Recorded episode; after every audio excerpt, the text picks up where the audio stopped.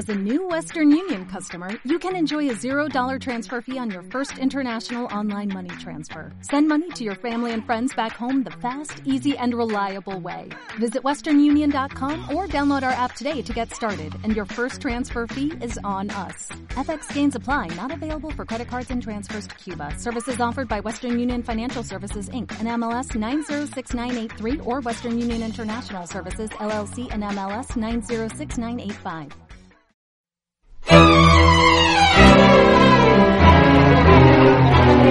¿Qué tal? Bienvenidos a Oposiciones de Educación.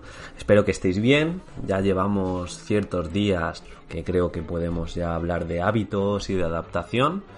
Espero que los vaivenes emocionales los hayamos controlado como se debe. Y hoy nos vamos a centrar en 10 pasos que hemos de seguir para convertirnos de vagos a productivos. No solo productivos, a megaproductivos. Y es que el otro día en YouTube, viendo un vídeo de Euge Oyer, que es un chico que forma futuros emprendedores y a gente que quiere mejorar sus vidas, me gusta mucho cómo se expresa. A mí la parte de la comunicación me llama mucho la atención y entonces veo, veo sus vídeos. Y subió uno en referencia a esto, cómo dejar de procrastinar. Y él decía más pasos, no sé si eran 14 o 15 pasos, y digo, mira, voy a tomar unos pequeños apuntes, voy a condensarlo y desde la perspectiva de opositor, de formador, de maestro, de quien sea que esté escuchando este podcast, a ver si le puede, le puede venir bien. Ya te digo, de vago a megaproductivo en 10 pasos. Entonces, vamos a comenzar. Recordad, me podéis encontrar en instagram.com barra preparador edufis. Edufis. y bueno, nada, vamos a comenzar.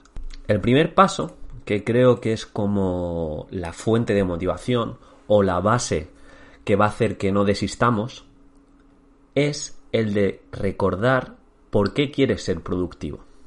Es decir, mucha gente llega al final de su día y dice, es que no he sido productivo, solo he visto series, solo he perdido el tiempo y no me noto productivo.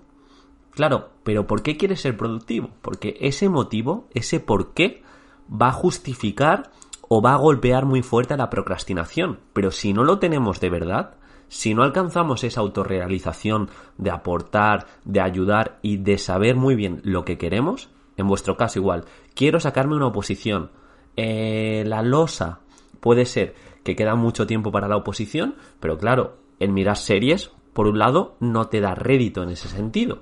Entonces, recuerda tu por qué. ¿Quieres ser maestro? ¿Quieres ser profesor? Eh, imagino que, que querrás ser un buen profesor y un buen maestro.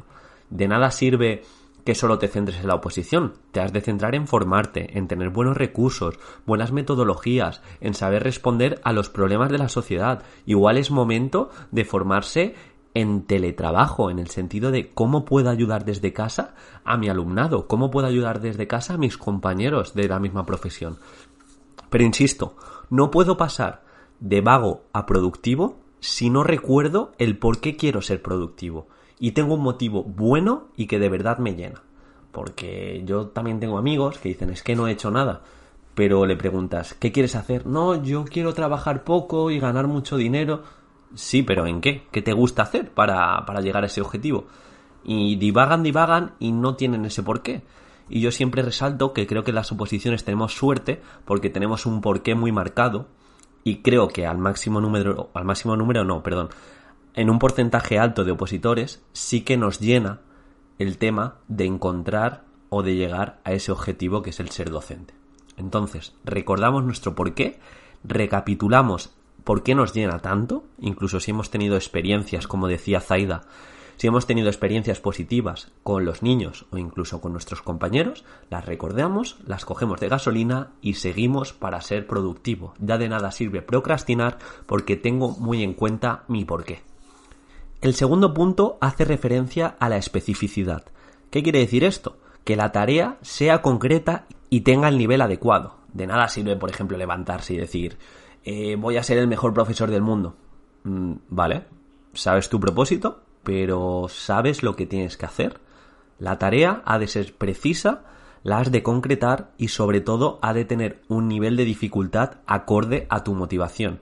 No puede ser muy complicado en el sentido de no te puedes hacer poner a hacer igual un caso práctico con muchas variables si estás empezando, pero sí que puedes empezar con un caso práctico que te pida una propuesta y otra adaptación de un niño con una enfermedad que no conozcas, por ejemplo. Así tienes una parte que puedes controlar y puedes buscar y otra parte que te reta. Esto digamos que lo define el autor del libro Fluir, que su nombre es bastante, bastante complicado. Bueno, su nombre es fácil, es Mihaly, pero su apellido es complicado. Lo que quiero decir es que define que para que una tarea te motive y sobre todo te concentres en ella, ha de tener una dificultad intermedia. Es decir, ni ha de ser muy sencilla ni ha de ser muy complicada.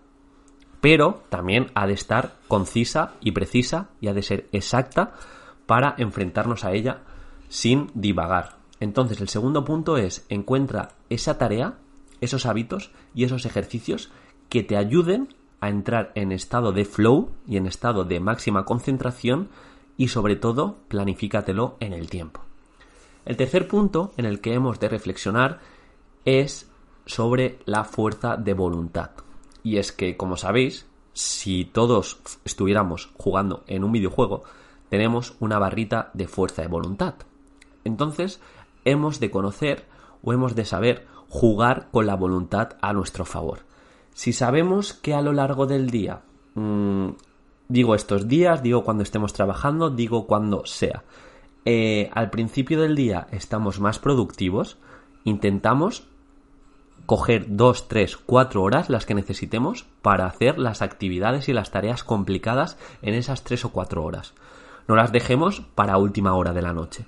Ahora bien, os entiendo, estoy trabajando, tengo hijos, solo tengo esas horas de la noche. Bien, entonces vas a tener que hacer un esfuerzo y te aseguro que tienes también una oportunidad de entrenar y de acogerte a ese hábito de estudio en las últimas horas del día y aunque esté cansada, cada vez me puedo concentrar más. Pero como todo, es un hábito. Ante la posibilidad de elegir, localizar en qué, en qué horas sois más productivos, dónde tenéis más fuerza de voluntad, intentar atacarlas para hacer las tareas más complicadas en esas horas. En mi caso, es por la tarde. Es que igual cuando estoy trabajando físicamente en el colegio, mmm, por la mañana me cuesta mucho arrancar, de verdad, me cuesta mucho arrancar. Empiezo a ser muy productivo después de comer, eh, por la tarde, así que incluso me viene bien hacer ciertas tareas más complicadas eh, después, después del colegio. Cada uno tiene como ese espacio en el que es más productivo, que a veces va acorde a la fuerza de voluntad y hay que localizarlo y entonces poner las tareas más complicadas en ese punto. Cuarto punto, la dualidad de la personalidad. Aquí hemos de entender que somos dos personas y una persona ha de vencer a la otra. Me refiero, nosotros cuando estamos planificando el día próximo y entra entramos en la cama o estamos planificando frente al papel lo que vamos a hacer, eh, estamos idealizando un tipo de persona. Porque imagínate que tú estás planificándote el día y dices, vale, pues yo voy a ir mañana a primera hora al gimnasio, luego trabajaré, en cuanto salga del trabajo me voy directamente a la biblioteca, después de la biblioteca me voy a poner a hacer un caso práctico, después voy a hacer la cena y después voy a ver una serie y me voy a dormir. Entonces tu yo ideal que estás modelando y te estás imaginando es uno. Pero ¿qué ocurre? Que a la hora de aplicarlo al día siguiente te encuentras pequeños obstáculos y si no los vences eres otra persona, ya no eres la persona que te estás imaginando el día anterior. No sé si me explico.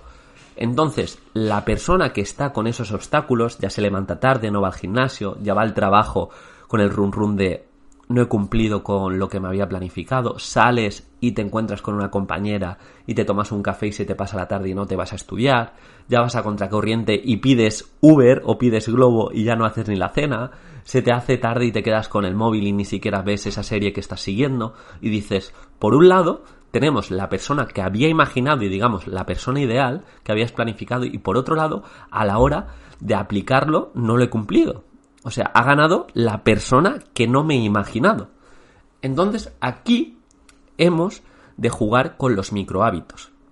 Tener pequeños microhábitos y hackear nuestro entorno para que cuando nos levantemos sea mucho más sencillo ir al gimnasio, por ejemplo. Yo me levanto, ya tengo todo preparado, incluso el desayuno si desayuno o el desayuno que me voy a llevar después del gimnasio y ya es levantarme, vestirme y me voy. Llego del trabajo y tengo todos los apuntes preparados de ese día en la mochila y me voy directamente a la biblioteca. He dicho de hacer la cena, tengo ya todos los alimentos para hacer la cena de ese día preparados y es llegar a casa y hacer la cena. ¿Quiero ver la serie o quiero leerme un libro? Tengo el libro o tengo preparado el ordenador con dos o tres clics para ver esa serie. Ahora con Netflix y todo eso es mucho más sencillo. Pero quiero que sepáis que, por un lado, tenemos la persona que nos imaginamos y hemos de favorecer con un entorno que nos multiplique, y por otro lado, la persona que es indeseable, que en muchas ocasiones es difícil de eh, mandarle al ideal, y hemos de decirle, eh, te estás equivocando y no pasa nada que te equivoques una vez, pero que sea reflexiva y decir, ¿qué puedo hacer para no equivocarme y cumplir con esa persona que hemos imaginado y esa persona ideal que a largo plazo me va a llevar donde quiero estar? Espero que me haya explicado, es un poco complicado el concepto, pero ya os digo, por un lado lo que me imagino, por otro lado lo que hago y tiene que estar en consonancia. Porque generalmente lo que nos imaginamos suele ser eh, lo más potente, es decir, lo que planificamos para a largo plazo eh, llegar a nuestro objetivo, creo que es lo más adecuado. Y vamos ya por el quinto punto. Si yo quiero ser productivo, hemos de entender que nuestra mente está para crear ideas, para crear proyectos, para crear recursos. Y si tienes una buena idea, te recomiendo que al instante la apuntes. Porque cuanto menos contenido tengamos en el cerebro de recordar, va a ser mucho más sencillo concentrarnos en lo que queremos hacer. Y entonces incluso podemos hacer listas para ser más productivos. Pero, insisto, ten grupos de WhatsApp como es mi caso, en el que tengo todo organizado por grupos. Ten un grupo de notas en el que puedes enviar incluso audios cuando se te ocurra esa idea. También tengo la aplicación, que no me acuerdo ahora cómo se llama, pero creo que con notas se puede hacer, en la que tú envías el audio y te lo convierte en nota. Entonces, todas las ideas que se te ocurra, todos los planes que te pueden mejorar que de repente se te ocurran cuando veas un vídeo, cuando estés en el gimnasio, cuando estés hablando con cierta persona, apúntalos, apúntalos y no procrastines tus propias ideas, porque conforme vienen, se van. La mente no está diseñada para retener. Intenta vaciarle para que su software sea mucho más productivo a la hora de crear.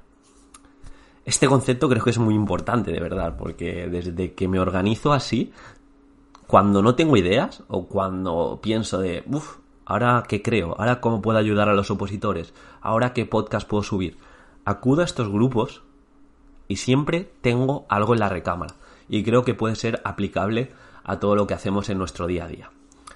El sexto punto para ser más productivo es la ley de los 20 minutos. De esta hablaba Euge en su, en su vídeo y es suya, suya propia, pero quiero traerosla porque me parece que es una buena manera de extrapolar la rutina Pomodoro a todo lo que hacemos, para empezar y para jugar con esa escasez a nuestro favor. ¿Qué quiere decir? Que tú tienes 20 minutos para hacer una tarea. Aunque te parezca que es muy complicada, que sean más minutos, pero ponte un cronómetro con 20 minutos y empieza la tarea. Cuando acabe esos 20 minutos, si estás en flujo, si estás en, en un momento que estás concentrado, sigue. Si no, ya has alcanzado y ya has empezado y ya llevas 20 minutos de esa tarea, puedes descansar 2-3 minutos y seguir con esa tarea. Aplicable a el supuesto práctico. Un supuesto que te puede costar 2, 3, 4, 5 horas al principio de hacer, pero no encuentras el momento de empezar. Bien, cuenta 1, 2 y 3, ten el cronómetro encima de la mesa y vas a estar trabajando 20 minutos. 20 minutos escribiendo lo que puedas, escribiendo eh, lo que consideres, buscando lo que consideres, pero ya has empezado esos 20 minutos. Y intenta tener como esa escasez de decir, tengo 20 minutos para acabarlo, para avanzar. En este caso, un caso, un supuesto práctico, pues te quitaría más tiempo. Pero la idea que quiero que cojas es que tengas esos momentos o esa llamada a la acción para decir, tengo 20 minutos, tengo que hacerlo rápido, tengo que estar concentrado y si me desconcentro en esos 20 minutos tendré otro bloque de 20 minutos, etc, etc. Es jugar con la escasez, con las fechas límite a tu favor. De igual manera, eh, si tienes que hacer un simulacro, esto funciona muy bien, un simulacro de dos horas, de hora y media, tienes el tiempo y entonces puedes avanzar en consonancia.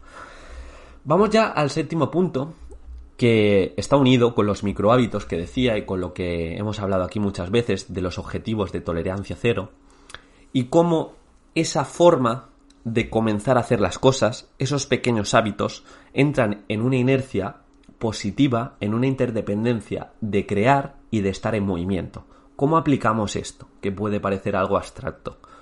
Empezar con objetivos mínimos, como os digo. Quiero coger el hábito de lectura porque me toca leer en mis oposiciones. Empieza a leer todos los días 5 minutos en voz alta. ¿Qué pasa con esto? ¿Y por qué hablamos de la inercia? Porque muchas veces cuando estés leyendo ese tema en voz alta, eh, ya tendrás la inercia de seguir 5 minutos más. Y esto a lo largo de un mes son muchos minutos. ¿Y qué pasa si no tienes ese objetivo? Pues que tendrás días que estés motivado y estés frente al papel media hora, pero días que no estés desmotivado, que son la mayoría, y no estarás frente al papel y no leerás y entonces no habrás mejorado esa competencia. Entonces, ponte micro objetivos, aunque te parezca ridículamente sencillo o incluso de poco tiempo, pero empieza por ahí, porque hacer gana al no hacer. Y te aseguro que si entras en la inercia de hacer, vas a entrar en una inercia de querer mejorar, de estar motivado, de querer hacer un poquito más. Entonces, juega con ello. Eh, localiza esos 4 o 5 microobjetivos que te potencian y utilízalos. Siempre pongo el mismo ejemplo. Yo, para recuperar el hábito lector, que me estaba costando mucho, hace ya un año y medio, me puse nada más levantarme, leer 15 minutos. 15 minutos. Y ya me pareció mucho. Pero bueno, en cuanto lo cumplí una semana, ya quería leer más, ya estaba metido en la inercia de cómo puedo buscar el siguiente libro, todo lo que me ha aportado, compartir lo que había aprendido. En definitiva, saber que tener objetivos, por pequeños que sean, entran en una, entras, perdona, en una inercia ganadora. El octavo paso tiene que ver con los sacrificios. Y esto no sé si te lo has planteado, pero si quieres hacer bien una cosa, dos o tres en la vida, has de sacrificar otras te metes a una posición, te va a tocar sacrificar algo de tu vida. Igual el componente social, el componente de ejercicio, incluso en extremos el componente del trabajo y el componente familiar.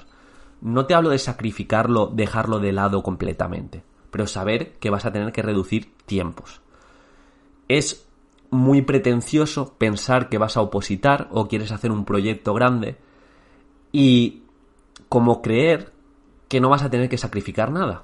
Yo creo que es muy importante centrarse en poquitas cosas y en esas poquitas cosas hacerlas bien, intentando equilibrar tanto sociabilizar como eh, pasarlo bien, como tener los momentos de ocio, pero saber que si te metes en un proyecto grande como es una oposición, te va a tocar sacrificar ciertas cosas. Y si no, no te metas, porque también estoy eh, continuamente en un bucle de opositores que me dicen no tengo tiempo, no tengo tiempo, tengo familia, tengo tal, solo puedo sacar media hora, solo puedo sacar una hora, solo puedo estudiar un día a la semana y dices, es que igual para ti no es la mejor idea opositar. Y es duro decírtelo, sé que igual es tu trabajo de ensueño, pero es que o sacrificas para centrarte de lleno y para mejorar o es que es muy complicado que hagas algo digno dada la, competitividad que hay, dada las personas que tienen más tiempo que tú y dentro de ese tiempo que tienen extra pueden entrar en una inercia creativa más fuerte y en una inercia de estar más practicados frente al examen. Entonces, entiende este concepto, te va a tocar sacrificar algo.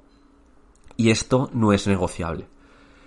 Y dicho esto, parece muy sencillo lo que voy a decir ahora, pero el punto 9 es céntrate solo en una cosa.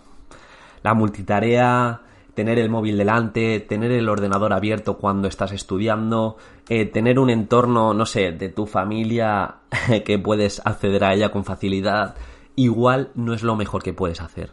Céntrate en una cosa. Hay un montón de evidencia científica que respalda esto. La gente es mucho más productiva, tiene mejores ideas, avanza más cuando está en estado de flow frente a una cosa. No te engañes. No, es que estoy haciendo multitarea, yo puedo escuchar música y puedo de repente hablar con mi madre y puedo eh, a la vez estudiar el tema y puedo luego hacer un simulacro. Te estás mintiendo. Lo estás haciendo al 10, al 20, al 30% de tu potencial. Si crees que puedes hacerlo, imagínate si solo te centras en una cosa. Lo vas a poder hacer el doble de bien o el triple de bien. Pero de verdad, céntrate en una cosa. Y es que este es el mejor consejo y el más sencillo que parece y el que menos aplicamos. Me centro en un tema y cada dos minutos cojo el móvil. Adiós desconcentración. Me centro en un supuesto práctico. Cada dos minutos estoy en otra página web que no me está ayudando. Me centro en hacer la programación. Cada cinco minutos estoy viendo un vídeo que primero era de la programación y luego ya saltado, estoy viendo, eh, no sé, eh, la moda verano 2021. Por favor, centraros solo en una cosa. Y por último, el paso 10 para ser mega productivo es el concepto de días temáticos. Así, Euge nos hablaba que intentemos eh, diferenciar días en los que estemos más creativos y días en los que nos centremos más en temas burocráticos. Claro, él lo extrapola al mundo del emprendimiento. En las oposiciones, yo sí que tenía días más enfocados al estudio, días más enfocados a simulacros, incluso días más enfocados a supuestos. Entonces, en las oposiciones, resérvate días para simulacros, resérvate días para hacer solo programación, resérvate días o momentos del día para hacer casos prácticos. Pero lo importante es que no vayas a, salto de mata de ahora me estudio media hora del tema, ahora media hora del supuesto y media hora de la programación. Porque al final no vas a entrar en un estado de estar productivo ni en el tema, ni en el supuesto, ni en la programación. Intenta crear o momentos temáticos de cada una de las partes o días enteros un día de tema, si te puedes, puedes hacer bien una economía de descansos, un día de supuesto, un día de programación. ¿Vale? Juega con esos días temáticos. Y por último, controla tu entorno. Y por último, fuera de todos estos pasos, quiero que controles tu entorno. ¿Qué quiere decir esto? Intenta rodearte de un contexto que te potencie, ya lo hemos dicho siempre, no entres en un contexto negativo. Oblígate a no quejarte, oblígate a construir, a ayudar a otros opositores, a compartir esos recursos que tienes potentes para que la gente te ayude. Eh, no sé, interactúa, pero busca ese contexto que te multiplica. Y esto ha sido todo, 10 pasos para dejar de procrastinar, 10 pasos para ser productivo y pegarle una buena paliza a ese vaguito que todos y todas llevamos dentro. Espero que te haya gustado. Eh, que me dejes un corazoncito, si quieres, un comentario. Un saludo, mucho ánimo, mucha fuerza ante la incertidumbre, actúa y tendrás todo a tu favor. Si no es ahora a corto plazo, será a medio y si no a largo plazo. Piensa en modo tortuga. Un abrazo.